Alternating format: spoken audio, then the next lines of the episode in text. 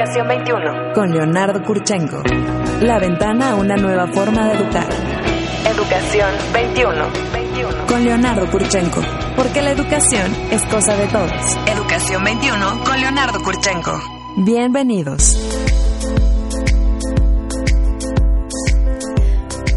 Muy buenos días, bienvenidos a Educación 21. Soy Cici Cancino en ausencia de Leonardo Kurchenko y les doy la más cordial de bienvenida a este espacio eh, dedicado, ustedes saben, a la educación, a la formación, eh, donde le damos la bienvenida a todas las voces que buscan a través de estas herramientas, pues, eh, formar un México mejor, eh, mejores mexicanos, mejores niños, mejores estudiantes, un México distinto, un México más justo, más igualitario, mejor preparado, más competitivo.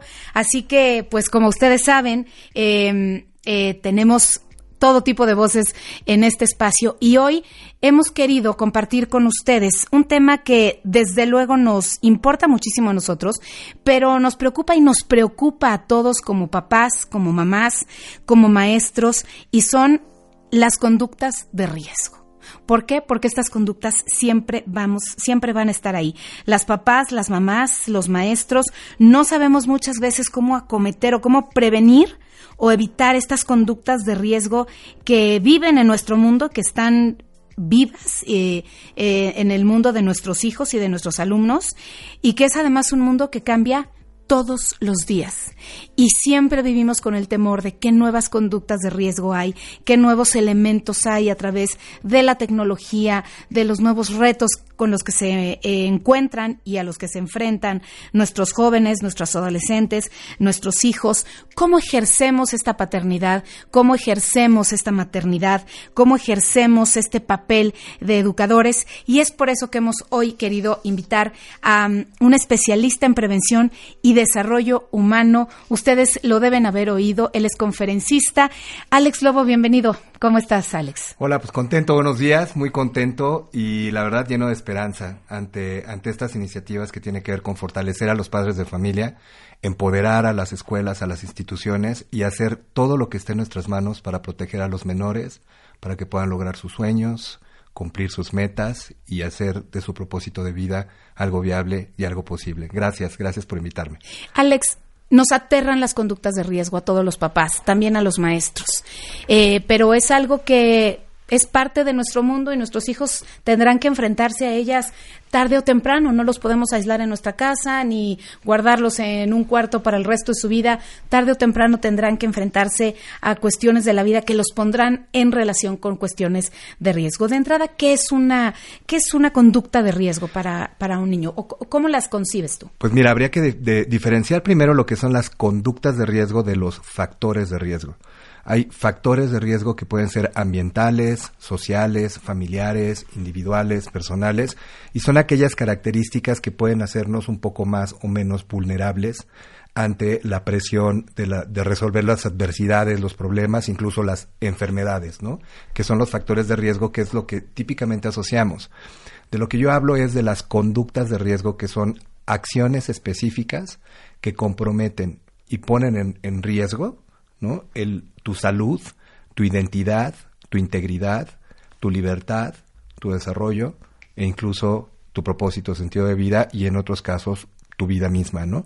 Que son conductas específicas, son cosas que hago, no son cosas eh, que están allá afuera y que no interactúo, son cosas específicas que estoy haciendo, que hay pequeñas decisiones y grandes decisiones que pueden ser de mayor o menor riesgo, pero que comprometen el lograr mis resultados y mis objetivos. Y muchas de ellas son inconscientes. ¿no? ¿Cuáles serían o, cómo clasificas tú estas conductas de riesgo? Bueno, las, las, conductas de riesgo en el instituto hemos desarrollado una metodología para hacer una, un sistema para poder entenderle y les quiero dar las malas noticias y las buenas noticias. A verlas. Las malas noticias es que les voy a hablar de las conductas de riesgo que por sí mismas son peligrosísimas. Uno, la primera y la más común es el tema de adicciones y conductas repetitivas que causan daño.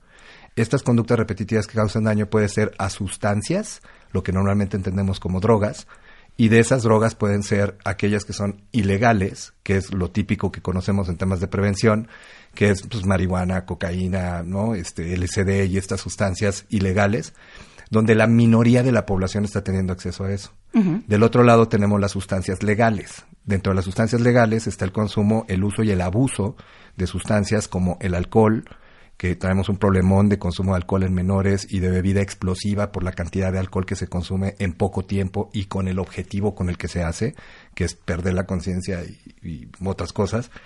El tema de nicotina, que hoy tenemos un fenómeno importante a nivel nacional con el tema de vaporizadores y todo el tema de vaping y de entrega de, de estos inhalantes, incluyendo la narguila, la shisha, el juca, ¿no? Y todas estas curiosidades que hemos diseñado para meter finalmente nicotina a la sangre y aerosoles a los pulmones. Tenemos un tema grave de harinas y azúcares refinadas como sustancias legales, son drogas que alteran percepción, sensación y estado de ánimo. Tenemos una alerta de diabetes, somos número uno en obesidad infantil, tenemos siete de cada diez mexicanos tenemos un problema de obesidad o sobrepeso. Y esto tiene que ver con el consumo de harinas y azúcares refinadas. Y no nos damos cuenta. A esas son las conductas de esas riesgo. Son conductas que, de riesgo. Que son más peligrosas, digamos, eh, el consumo de azúcar que el consumo de marihuana. Hace más daño en el país. Todo, todo el problema que traemos con la mala alimentación. Por el volumen por del el, consumo. Por, por, el volumen, por el impacto que tienes. O sea, eh, cuando hablamos de obesidad y sobrepeso, que es una otra de las conductas de riesgo que tiene que ver con trastornos de alimentación, eh, en la parte de alimentación, la obesidad y sobrepeso está muy vinculado con el tema de harina, harinas y azúcares refinadas y hay, no hay que perder de vista que esto está vinculado a depresión, ansiedad, pérdida de la memoria o fal falta de capacidad de concentración, irritabilidad y estoy más sensible. Entonces, si no duermo bien, si no como bien, si no estoy hidratado y no hago ejercicio, pues trátame con pincitas porque me siento, estoy muy mal. Normalmente eso lo que genera a nivel neurológico es una inflamación cerebral, que esa inflamación lo que hace es que estés más irritable, que seas de mecha más corta, que tu capacidad de retención sea más corta y que además la sobreestimulación que tienes mediática y de dispositivos y de personas que estamos tratando de llamar tu atención todo el día, todo el tiempo, 24/7, multimedias, multiplataformas, ¿no? Multimensajes, pues hace que cada decisión que tomes tu cerebro se vaya agotando y que te cueste más trabajo el aprendizaje y te cuesta más trabajo la tolerancia y la sensación es desagradable y esa sensación desagradable me la quito con un pastelito, con unos tacos al pastor. Ya paren este mundo, ya en serio me quiero bajar. Pero no te preocupes, esta es la mala noticia, ¿no? Que son esas son las el tipo de conductas de riesgo. Vemos en temas de alimentación los tres problemas que más típicamente vemos en los colegios que trabajamos, trabajamos con escuelas públicas y uh -huh. privadas a nivel nacional e internacional y, y, ayudamos a todas las escuelas a hacer programas estratégicos de prevención. Para, para y, ayudar a esto. Sí, que, que, ahorita entramos, digamos, a la solución, pero lo que en nuestra experiencia, lo que vemos hoy de problemática en alimentación, hubo un cambio en el tema de anorexia y bulimia, disminuyó el tema de anorexia y bulimia, pero aumentó muchísimo el tema de vigorexia y ortorexia. Vigorexia como esta obsesión por cuidar mi cuerpo, y por tener eh, marcados los músculos y por tener una, una tonalidad y ser hiper fitness uh -huh. y la ortorexia con esta idea de comer correctamente y de estar contando calóricamente de más en un, de una forma que ya afecta mis relaciones y afecta mi convivencia y afecta mi eh, pues sí, mi estilo de vida, la demás. manera en la que me relaciono con los demás. Uh -huh. Entonces, desde ahí vemos esa parte que es importante. Y la otra parte con alimentación tiene que ver sin duda el problema número uno de productividad del país. El problema número uno y el costo más alto en temas de salud y productividad tiene que ver con presentismo. El presentismo es eh, no estar con la energía correcta en el lugar correcto haciendo lo que tienes que hacer en el momento. ¿no? En, modalidad de zombie, ¿no? en modalidad de mientras tanto. Sí. De no estar enganchado, de no estar presente, de no poder manejar mi energía. ¿Y cómo quiero que maneje mi energía? O sea, trabajo ocho horas, tráfico cuatro horas, no duermo, no descanso, me como lo que sea. Tengo una dieta alta en harinas y azúcares. Estoy pegado ¿no? al celular. Eh, estoy todo el tiempo distraído. Fumo, no hago y- ejercicio. Exactamente. Entonces, ese presentismo le afecta a las empresas en el país. El, el estudio que tenemos es, básicamente todas las empresas pagamos tres semanas al año a los colaboradores en promedio para que no hagan nada. Y el problema no es la falta de productividad de lo que no hacen, que es grave y es una pérdida muy grande. El problema está en que contaminan el ambiente. O sea, contaminan el clima organizacional, el clima escolar, el clima social Te baja la energía de los demás. te drena la energía, te chupa la energía de los demás, no están engaged, no, no están comprometidos, no están activamente desenganchados y se siente, ¿no? Está Qué bueno barbaridad. eso, ¿no? ¿no? No, no, no, no, de verdad, me quiero bajar, me quiero bajar. Eh, hay, hay una solución y, y mira, trastornos de alimentación, hablamos adicciones, trastornos de alimentación. El otro tema es la parte de sexualidad. La sexualidad llamamos sexualidad irresponsable. Y, y quiero hacer como una aclaración de que nosotros trabajamos mucho para la protección de menores. Y cuando hablamos de menores, hablamos de jóvenes menores de 20 años, porque su cerebro no ha terminado de desarrollarse y porque todavía está en un proceso de mielinización y de, y de desarrollo cerebral, por lo cual es importante proteger el cerebro, que es el órgano más importante del ser humano.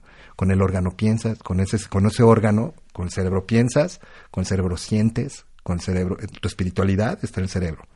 ¿no? Todo lo que quieras, toda tu existencia está en el cerebro. Entonces no es buena idea meterle al cerebro tóxicos, tenerlo sin oxígeno, deshidratarlo, abusar de él y además no dejarlo que descanse. Lo que tenemos es una inflamación cerebral. El problema más grave de salud es de inflamación. La inflamación cerebral. Sí. Entonces, lo interesante es hablar de cómo podemos hacer para proteger a los menores y en tema de sexualidad irresponsable, lo que hoy vemos, hay dos problemas graves que nos preocupan con jóvenes, ¿no? Uno tiene que ver con, con el tema de pornografía. La, el modelo de distribución de pornografía cambió radicalmente. Ya no es como en el pasado que tenías que conseguir al primo o al tío que tuviera un amigo, que tuviera una revista, que tuviera un VHS para ver una película como Porky's. ¿no? ¿Cómo es ahora?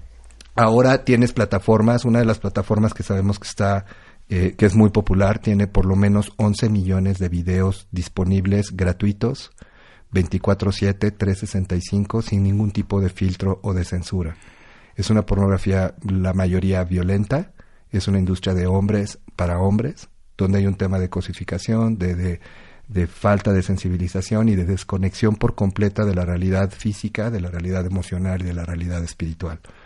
Y el tema es que tenemos la generación de adolescentes más grande adictos a la pornografía de la historia de la humanidad, porque no teníamos los canales de distribución Claro. que hoy tenemos. Sí, no había, eh, eh, no, no tenían esas, nadie tenía esas posibilidades, esas grandes posibilidades que hoy cada niño tiene en su celular. Y que además también el tema de la inteligencia, la inteligencia artificial y todos los algoritmos que tienen las plataformas digitales permiten detectar cuáles son tus gustos y preferencias por cada clic o para- por cada scroll que das, ¿no? Entonces, si tú visitas una página que tiene contenido pornográfico, ese píxel se queda registrado y después te está mandando información Te está cada vez. persiguiendo, claro. Te está persiguiendo y cada vez te manda más y vemos mucha información pornográfica no solicitada. El tema de los packs en redes sociales, los temas de WhatsApp y de los, los packs que se están enviando, que se están, el tema de sexting y de, y de intercambiar material El no es, propio. eh, para quienes no sepan, es el envío de imágenes de las partes privadas, ¿no? De los jóvenes. Pues, eh, se viene del nombre de empaquetar en un archivo una colección de fotografías íntimas de alguien que se comparten y se hacen públicas, ¿no? Hoy sabemos en el tema digital, eh, pues nada, nada es 100% antihackeable o seguro. Siempre hay una huella digital. Y justamente esas conductas de riesgo es lo que compromete la dignidad de tus hijos y compromete su identidad y compromete incluso su futuro. Porque algo que suceda ahorita en la escuela, que puede pasar como un altercado en la escuela, le puede perseguir toda su vida en su carrera política, en su carrera empresarial, en su carrera personal o familiar. Entonces es súper importante. Tenemos más escuelas que se están moviendo al tema de, eliminar los celulares en las escuelas, de, de que los niños no deben por qué tener acceso a esa tecnología a esa edad tanto tiempo y de manera abusiva. Abusiva, sí. Y trabajamos mucho, eh, también habría que de- de- destacar el tema de la diferenciación entre el uso y el abuso y, y lo que es la adicción. Pero siguiendo con las conductas de riesgo, esto pues en sexualidad vemos el tema de pornografía y el tema de embarazos, embarazos no planeados, junto con la parte de enfermedades de transmisión sexual, donde hay un problema enorme de papiloma humano y que finalmente en las escuelas estamos viendo muchos casos, ¿no? De, y, y cómo se cambia el rumbo de una vida por una, una imprudencia, una decisión equivocada. Por una decisión impulsiva. Sí, por una decisión sin control. Y eh, pasamos a la parte del delito, que también el- hay actos delictivos que te ponen en riesgo. que ponen en riesgo el delito? Pues tu libertad, tu seguridad, tu salud y tu vida. Eh, donde sea que haya un menor consumiendo alcohol, hay uno o más adultos cometiendo un delito, incluyendo al menor.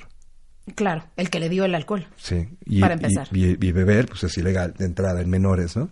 Y muchas veces ese mayor infractor es el papá, que es el que le dio el alcohol al hijo. Híjole, te diría que la mayoría de las veces. La estadística que tenemos es que el lugar de consumo, de primer inicio de consumo, o sea, el proveedor número uno de alcohol a menores son los padres de familia. Y por eso hay una solución. Y vamos a encontrar esa solución porque porque lo hacemos de manera inconsciente, sí, sí. O sea, no queremos hacerle daño a nuestros hijos. Claro, no, siempre todas las decisiones que tomamos con nuestros hijos nacen del más profundo amor, pero muchas veces no entendemos las consecuencias o no sabemos en qué momento socioemocional están ellos o estamos nosotros o hay un desencuentro emocional entre ellos y nosotros y entonces pues las cosas no salen como planeamos, ¿no, Alex? Sí, fíjate que en, en, el, en el lenguaje de ciencias de prevención, a, esta, a esto que me acabas de decir le llamamos conductas de facilitación.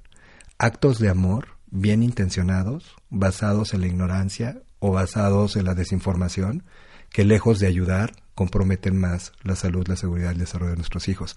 Pero son actos de amor. Y, y, es a lo que yo le llamo y lo que trabajamos en nuestros seminarios y en todos nuestros programas con nuevo estilo de paternidad es un amor ordenado. Pasar del amor desordenado, del amor codependiente, del amor controlador y del amor, digamos, eh, pues muy como lo aprendimos en casa, a pasar a un amor más estratégico, a un amor ordenado, un amor maduro, un amor en acción. Eh, en la parte del delito también lo que encontramos eh, frecuentemente es la parte de la compra de identificaciones falsas y todo el tema de, de estas identificaciones que algunas son oficiales y federales, que son delitos federales, y, y, bueno, va desde el copy-paste y la falta de ponerle atención a la propiedad intelectual del material de otras personas y el poco respeto que hay hacia la propiedad intelectual. Y dos, eh, el tema de las identificaciones falsas, que además hay células de crimen organizado que hacen doble negocio. Además de vender las identificaciones falsas, lo que están haciendo es robar la identidad a la persona que lo compra. Entonces tienes ahí, y tengo casos de terror, ¿no? Tengo un caso, si me permites compartirlo. Eh, un papá llevó a su hijo que cumplió 18 años a sacar su credencial del IFE y cuando llegan al, del INE, ¿no? cuando llegan al INE a sacarle la credencial, pues resulta que el INE hoy sus bases de datos son también de reconocimiento facial. Entonces los niños ponen otro nombre, ponen otra firma en las credenciales, pero es su foto. Y entonces ya lo Entonces eh, sale la base de datos y les dicen, oye, a lo mejor hay un error en la base de datos, ¿no? Porque resulta que hay una identificación con esa cara, con otro nombre y a lo mejor hay un error, ¿no? Lo reconoció mal, no sé. Ah, pues te vamos a hacer la corrección, pero para eso tienes que ir por una carta de antecedentes no penales de esa identificación y a la Comisión Nacional Bancaria para un tema de no adeudo, ¿no? De esos temas. Los papás se movieron, fueron a ver el tema, que por cierto es un delito federal, les hicieron el favor de no hacerlo más grande. El niño finalmente confesó que sí había comprado una identificación. Y resulta que había un adeudo por 380 mil pesos de la compra de una camioneta a nombre de esa identificación. Y todo por sacar un IFE falso. Por, un, INE falso. Y, tuvieron que hacer el pago y la renegociación para que a él le pudieran dar una credencial nueva. Entonces, una decisión equivocada de tus hijos no solo compromete su salud, su desarrollo, su seguridad, también afecta a tu economía. También afecta, te cuesta un dineral, ¿no? Este, a veces los papás me dicen, oye, eh, ¿Cuánto cuesta ir a un seminario? ¿Cuánto cuesta ir a un programa? como un programa escolar o invertirle en temas de prevención? La pregunta es, ¿cuánto cuesta no hacerlo? ¿Cuánto cuesta no hacerlo? Una clínica de recuperación, internar a tu hijo, a tu hija, además de que se te deshace el alma de, entregar a tu hijo y dejarlo ahí. Exacto, te cuesta y lo marca para el resto de su vida. 150, 180 mil pesos, 200 mil pesos el inicio del tratamiento. ¿Qué hacemos los papás frente a un mundo con tantos estímulos, tantas cosas nuevas, tantas conductas de riesgo que están orbitando alrededor de la vida de nuestros hijos para ayudarlos a no caer en eso, para ayudarlos a prevenir? ¿Cómo, cómo hacemos para conectar con ellos y hacerles entender que muchas veces eh, les queremos evitar pasar por un problema? ¿Vale eso o, o vale que ellos vivan sus propias experiencias. Oriéntanos un poquito, Alex. Ya nos angustiaste muchísimo. Danos luz, porfa. Es muy sencillo y lo hacemos en tres sencillos pasos. Y es muy sencillo. Y te voy a dar esos tres pasos. Nada más déjame terminarte con esta idea. Que es, eh, también está el tema de la salud mental, la depresión, la ansiedad y todas las diferencias de aprendizaje, sobre todo déficit de atención. Y, y esto que a veces los sistemas educativos no estamos listos para entender la diversidad que hay en, el aprendizaje. Y tiene que ver con diferencia de aprendizaje, no tiene que ver con etiquetas o estigmatizar o nada, de que hay que, no todos aprendemos igual y hay que aprender a adaptar esa educación. Si bien estas seis conductas de riesgo son súper peligrosas, hay una séptima conducta de riesgo que hace que todas ellas se potencialice hasta diez veces más y es en donde tenemos que poner atención. Y esa séptima conducta de riesgo es una ausencia de habilidades y competencias socioemocionales en nuestros hijos. El problema no es lo que está allá afuera, el problema es lo que ellos no tienen dentro.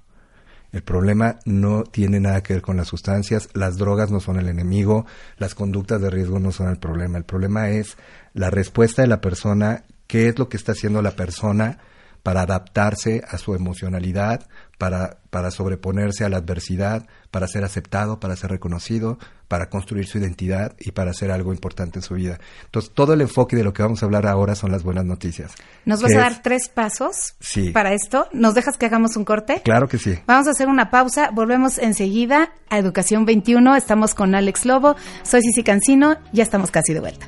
Transformemos juntos a la educación. Participa con nosotros. Escríbenos en Twitter. Arroba educación-21. Recuerda que el 21 es con números romanos. Educación 21. Con Leonardo Kurchenko.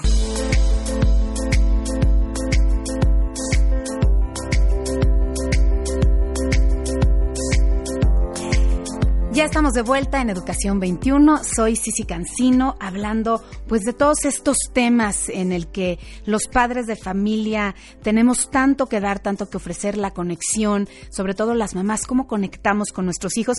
Y hablando precisamente de eso, quiero tomar un momento para tomar una llamada eh, con María Hank. Seguramente han escuchado porque ha sido todo un revuelo.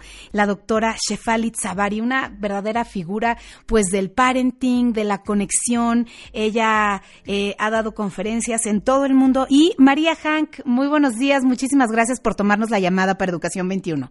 Hola, sí, sí, buenos días. Cuéntanos, María, la doctora Shefali Zavari, ¿qué es lo que ha aportado y por qué ha cobrado tanta fama en términos de parenting y de conexión? Pues mira, la verdad es que para nosotros es un privilegio que venga la doctora Shefali aquí a México a, a, compartir con los mexicanos todo su mensaje, que yo como lo veo y como lo vemos muchos, como Oprah, por ejemplo, es que tiene un mensaje que puede realmente cambiar el mundo y que puede cambiar el paradigma educativo y por ende hacer un cambio realmente que afecte el mundo entero. Ella lo que ella escribió unos libros que fueron bestsellers, que es este The Conscious Parent y The Awakened Family y de lo que habla mucho ella es de respetar a los niños y dejarlos ser quien vienen a ser a este mundo. O sea, todos los niños ya vienen con talentos, con una esencia y listos para brillar. Y nosotros como papás, digo, con todo el amor del mundo, pero empezamos a, a proyectarle a, estos, a nuestros niños todos nuestros miedos, lo que quisimos ser y no pudimos ser, entonces queremos que ellos sean, o lo que fuimos y fuimos exitosos, entonces a la fuerza queremos que ellos sean así, y entonces lo que vamos haciendo es que les vamos cortando las alas a nuestros hijos y los vamos tratando de meter en un molde que ni siquiera son ellos, les quitamos los talentos que ya traen ellos innatos y pues se vuelve una sociedad llena de miedos, de inseguridades, de deber ser y que finalmente lo que estamos haciendo es que no estén brillando nuestros niños como deben y como vienen a hacer lo que tienen que ser. Porque, porque insistimos en controlarlos en lugar de conectarnos con ellos. Exactamente. Y, por eso de eso van a hablar, ¿no? De eso viene a hablar la doctora Shefali, del control a la conexión. Qué interesante. Exactamente, sí, sí, así se llama la conferencia, porque nosotros a veces como así nos educaron, no tenemos otra forma de relacionarnos con nuestros hijos más que por medio del control, porque es lo que nosotros aprendimos. Y no es porque queremos hacerles un daño, es más, lejos de eso, queremos lo mejor para ellos, pero es lo único que nosotros sabemos hacer controlarlos para que sean de cierta manera, porque nosotros pensamos que de esa manera ellos van a ser exitosos o van a brillar o ser felices. Pero lo que no nos estamos dando cuenta es que lo único que estamos haciendo es creando niños llenos de inseguridades, miedos y pues que, que, al, final nada más, o sea, en vez de concretar lo que vienen a hacer, pues se vuelven uno más de, la bola y, y, realmente no realizan su potencial. Y entonces lo que nos viene a enseñar la doctora Shefali es cómo soltar poco a poco ese control que nos, digo, nos da miedo a todos. ¿Cómo soltarlo? Y en vez de tratar de controlar a tu hijo, ¿cómo? Y nos va a dar herramientas específicas de cómo conectar con tu hijo y de esa manera empoderarlo y dejarlo, dejarlo que, que sea lo que viene a ser este mundo. Y además, así eh, detallar un poco y trabajar mucho más en el vínculo con nuestros hijos, ¿no? Que yo siempre digo que el vínculo con nuestros hijos es el seguro que todas las mamás queremos para ellos, porque es lo que les va a permitir el día de mañana que tengan un problema, que tengan una duda, acudir a nosotras, porque no vamos a estar ejerciendo un control así desesperado, sino una conexión, un vínculo que surge también de este cariño inmenso, de este amor inmenso, pero que trabaja respetando las fortalezas de cada uno de ellos.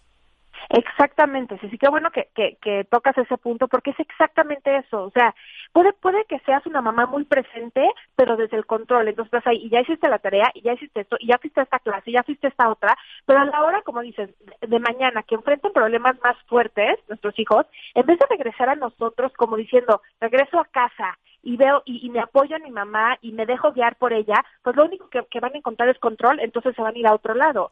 Y en cambio, si lo hacemos desde el lado del, de la conexión y del vínculo, eso nada, absolutamente nada lo puede deshacer.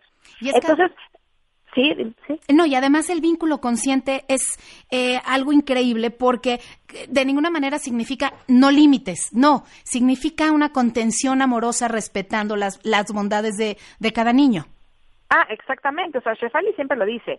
O sea, no eres amiga de tu hijo o amigo de tu hijo. O sea, tú eres la mamá o el papá que vas a guiar a tu hijo y, y, en eso incluyen muchos límites y muchos no y muchas veces nosotros somos la primera la primera pared para que ellos confronten la futilidad de no no te puedes comer esta galleta o no no puedes ir a la fiesta hasta las 12 o o lo que sea que que, que los van a ellos hacerse confrontar con la futilidad de que pues la vida no siempre es como ellos quieren. Pero si nosotros aparte de eso les brindamos la contención de que puedan llorarlo con nosotros y de que podamos hacer esa contención amorosa de la que hablabas, pues ese es un vínculo que perdura toda la vida. María, muchísimas gracias. La doctora Shefali Zavari, no se la pierdan, del control a la conexión. María, muchísimas gracias. Muchas gracias a ti.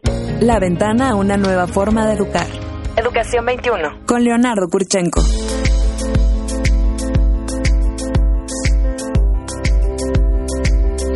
Pues justamente de esta conexión de la que estábamos hablando en el primer bloque y de la que hablábamos ahora eh, a propósito de la presencia de la doctora Shefali, vamos a seguir hablando porque es fundamental conectar con nuestros hijos. Pero primero ya quiero que nos des cuáles son los tres pasos. ¿Qué hacemos, Alex, para la gente que recién eh, se une al programa? Hablábamos de las conductas de riesgo, sexualidad, delitos, adicciones alimentación, violencia y eh, formas, distintas formas de aprendizaje. Y nos decías que el problema no es lo que hay fuera, el problema es lo que, los, lo que no tenemos dentro. Es decir, un, un, desequilibrio, un déficit, Una ausencia. Una ausencia. De habilidades y competencias socioemocionales. No importa la edad que tengan tus hijos, no importa eh, la edad que tengas tú, siempre hay un espacio de mejora y la verdad es que le, pusimos poca energía a comprender cuáles son las habilidades y competencias que se necesitan para enfrentar la adversidad, para regularme a mí mismo, para pedir ayuda, para buscar información, para decir no y sentirme bien con esa decisión, para, para buscar el bienestar y la salud en vez de buscar eh, el hacerme daño. Somos una comunidad extraña. Todo lo bueno que sucede en la vida lo festejamos destruyendo la salud. Esto es muy interesante. Eh, todo lo que sale bien lo festejas destruyendo tu salud. Sí. Y pierdes la salud buscando riqueza y al final de tu vida tienes que gastar toda tu riqueza tratando de recuperar la salud. La salud. Y son las pequeñas decisiones lo que cuentan. Entonces, el enfoque es de mucha esperanza porque en vez de enfocarnos en las conductas de riesgo, en las drogas y en los problemas, vamos a enfocarnos en la solución. Papás, olvídate las drogas, olvídate las adicciones, olvídate todo ese tema. Necesitas información, tienes que saber, pero yo te propongo que te enfoques más a desarrollar las habilidades y competencias de tus hijos y que los puedas hacer inmunes ante estas conductas de riesgo, que se sientan bien con su identidad, que puedan conocerse y descubrirse, que puedan aceptarse y amarse, que puedan entender que son seres compasivos y son seres que pueden convivir y en armonía y en otra en otra forma y no estoy hablando algo ñoño ni algo estoy hablando algo súper práctico mi especialidad es aceleración de resultados entonces hay tres pasos específicos que puedes hacer para eh, resolver el tema, para proteger a tus hijos de una vez y para siempre de todas las conductas de riesgo. Tres pasos específicos. A ver. Y hay que entender que estos tres pasos responden a las tres principales problemáticas de todos los padres de familia. En verdad, no importa la edad que tengas, uno de los problemas más graves que tenemos es que nos olvidamos de nosotros mismos Correcto. y de nuestra relación de pareja. Nos olvidamos de nuestra propia salud y de y no- nos dejamos a nosotros por darles todo a ellos. Es cierto. Me olvido de mí misma, soy la primera que me despierto, la última que me duermo, sacrifico mis sueños, La sacrifico... que no come. Fíjate qué interesante, tengo un, un, un videito que, que pues, lo pueden visitar en la página de Facebook, en Alex Lobo Fan, y pueden ver este video, pero, pero es muy interesante. Eh, ¿Cuánto perdiste a partir de la paternidad? ¿Y cuáles son las pérdidas de ser mamá? Todo el mundo habla de lo bonito y de lo padre que es ser papá y ser mamá. No, a ver, espérame, aquí hay pérdidas y a mí no me gusta ser un perdedor. Yo perdí mi libertad, perdí mi capacidad de ir al baño, pierdo batallas todos los días a la hora de comer, a la hora de bañarse, a la hora de recoger las cosas, a la hora de ponerles los límites, perdí mi movilidad, ¿no? Toda mi vida depende de ellos y me perdí a mí mismo en el proceso, yo como padre de familia. O sea, si yo no hago un esfuerzo consciente para conectar conmigo mismo y entender que yo tengo mis propias necesidades emocionales, físicas, sexuales y que necesito cubrirlas porque el trabajo de mamá o de papá es hiperdemandante. Es un trabajo de high performance, es de alto 24/7. desempeño. Sí, y no hay recompensa, y no hay vacaciones, y no hay nada. No hay sueldo. Más te vale tener un nivel de energía adecuado y recuperar tu energía. Paso número uno, es importantísimo recuperar tu energía y dentro de eso existe otro concepto poderosísimo que es recordarte que tú tienes el poder, tú tienes el control. Es tu barco, es tu dinero, es tu familia y tú eres el adulto. Que dentro de esa problemática a veces nos queremos hacer amigos de nuestros hijos. Exacto. Y, Y empieza el problema. Nos infectamos con la adolescencia y ya estamos en la onda de ser chavorrucos o, o, o de traer esta idea de si soy friendly, lo va a hacer y lo va a hacer bien y, y nos vamos a entender. Entonces, paso número uno, recuperar tu energía. Paso número dos, es importantísimo entender cuáles son los riesgos y usar metodologías científicas probadas. Deja de inventar el hilo negro. Ante una pregunta de desarrollo de tus hijos hay tres posibles respuestas.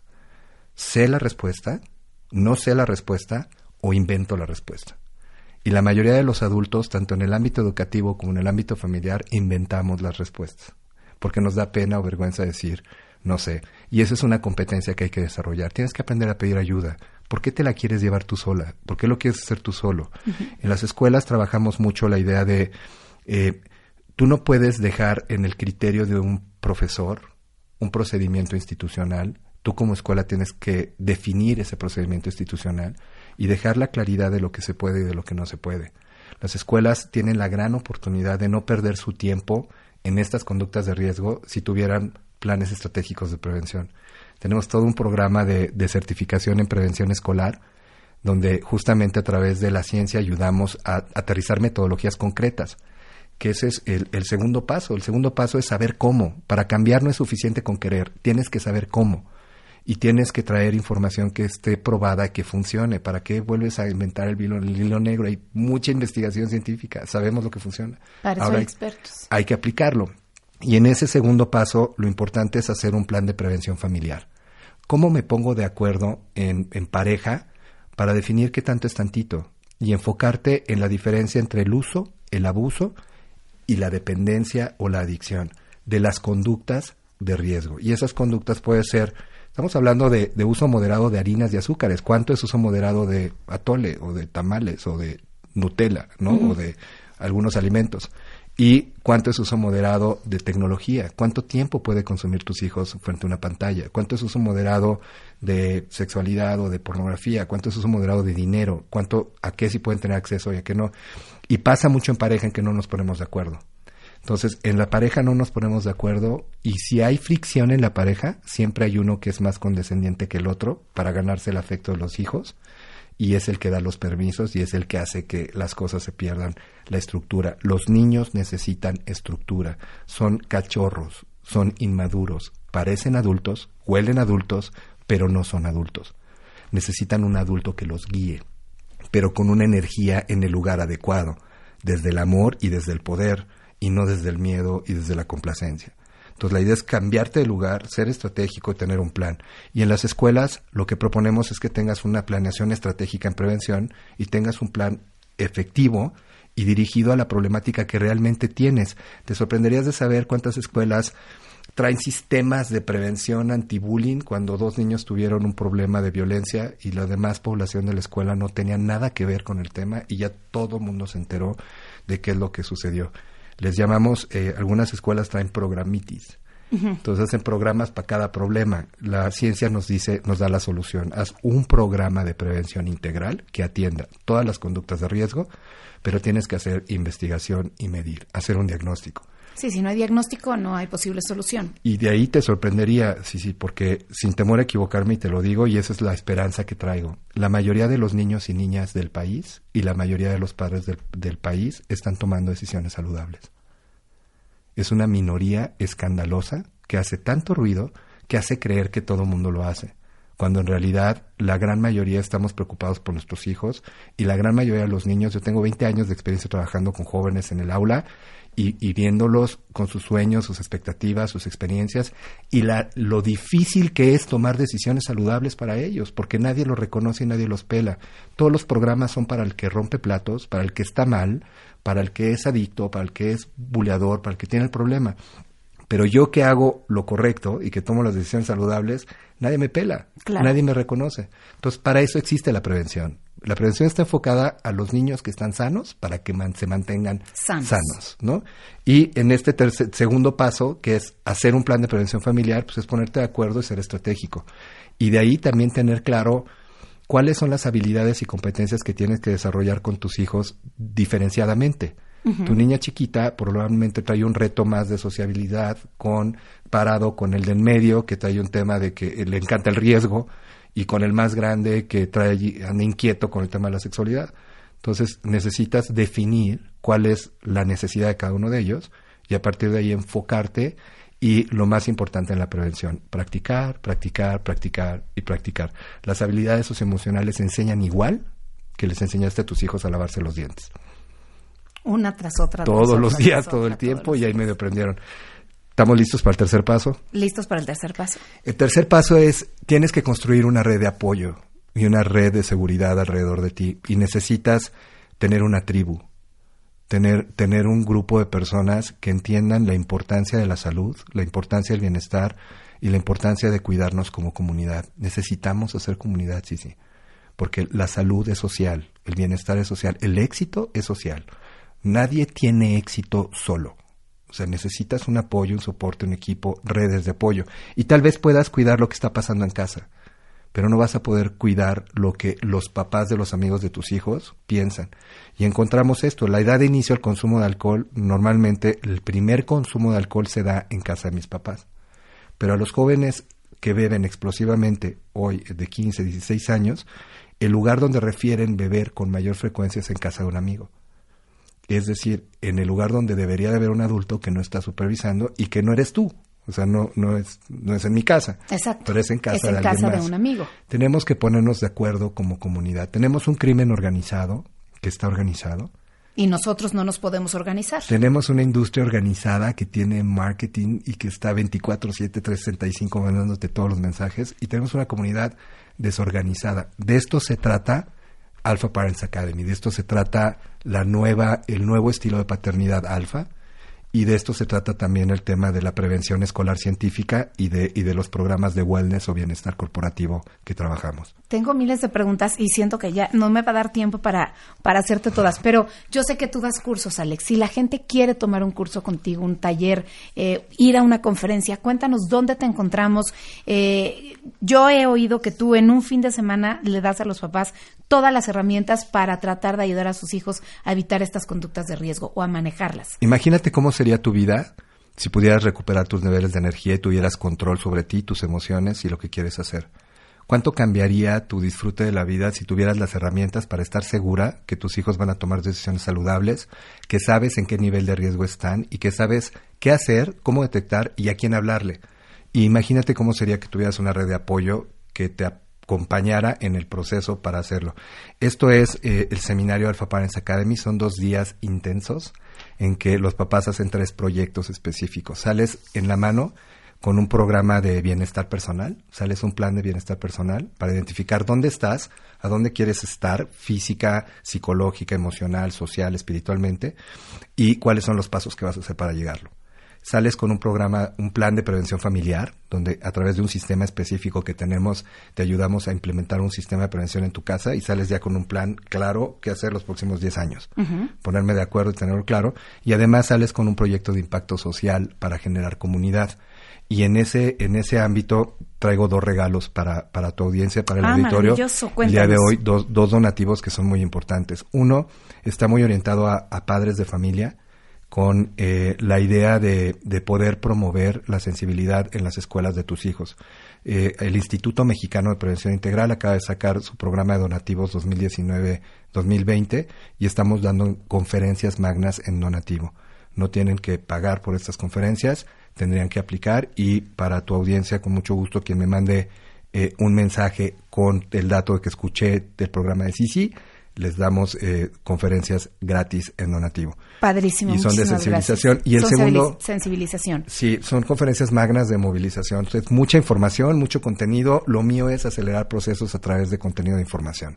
La parte del drama la dejamos para, Para otro, día. Eh, y, Y el dos, segundo. Dos para, para las escuelas, para las escuelas particulares que nos estén viendo, porque las escuelas públicas tienen que pasar por procesos de gobierno diferenciado. Con mucho gusto ayudamos a las escuelas públicas en lo que podamos.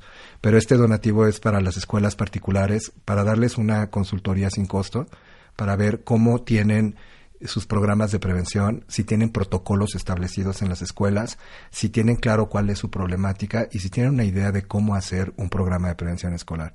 Porque eh, necesitamos que las escuelas sean más estratégicas y que inviertan su tiempo y sus recursos en educar y formar a nuestros hijos, no en andar resolviendo problemáticas que no les toca y que no les suena, ¿no? ¿Qué tienen que hacer estas escuelas que están interesadas en que hagas este protocolo? Igual, entrar a la página alexlobo.com y en la página está el correo electrónico que es mail arroba alexlobo.com y con que manden un mail y digan yo quiero yo quiero acceder a esta información, se las mandamos con mucho gusto. Me parece Hacemos perfecto. una cita y lo vemos ahí. Y el próximo seminario, 6 y 7 de abril, aquí en la Ciudad de México. Si ustedes quieren en un fin de semana salir con la estrategia eh, perfecta para pues darles a nuestros hijos. Todo lo que necesitas aprender en un fin de semana, de 9 de la mañana a 7 de la noche, dos días intensivo, es en el Hotel Sheraton Santa Fe de la Ciudad de México. Y eh, pues eh, también te quiero dar una promoción para tu audiencia. Les voy a dar una liga para que puedan descargar una, una guía. Hay Ah, una guía de La prevención. guía de prevención. ¿Dónde la descargamos, Alex? Es alexlobo.com, diagonal, guía. Guía, exactamente. Me parece muy alexlobo.com diagonal guía. La información del seminario está en alexlobo.com diagonal seminario. Y con mucho gusto les invito a que, a que participen y que hagamos comunidad y una movilización a, a favor de proteger a nuestros niños y a nuestras niñas de las conductas de riesgo. Y olvidémonos que el problema son las drogas y, uy, Mufasa y todas esas El cosas. problema es lo que tenemos dentro. Es una oportunidad, no es un problema. Hoy podemos ser mejores personas, podemos conectar con lo mejor de nosotros mismos y podemos desarrollar a nuestros hijos las competencias y habilidades para esta nueva vida que podemos disfrutar. Alex Lobo, un privilegio haberte tenido en Educación 21. Gracias. Y un privilegio haberlos acompañado a todos ustedes. Los esperamos el próximo sábado, 9 de la mañana en Educación 21. Soy Cici Cancino. Hasta la próxima. La ventana a una nueva forma de educar. Educación 21. Con Leonardo Kurchenko.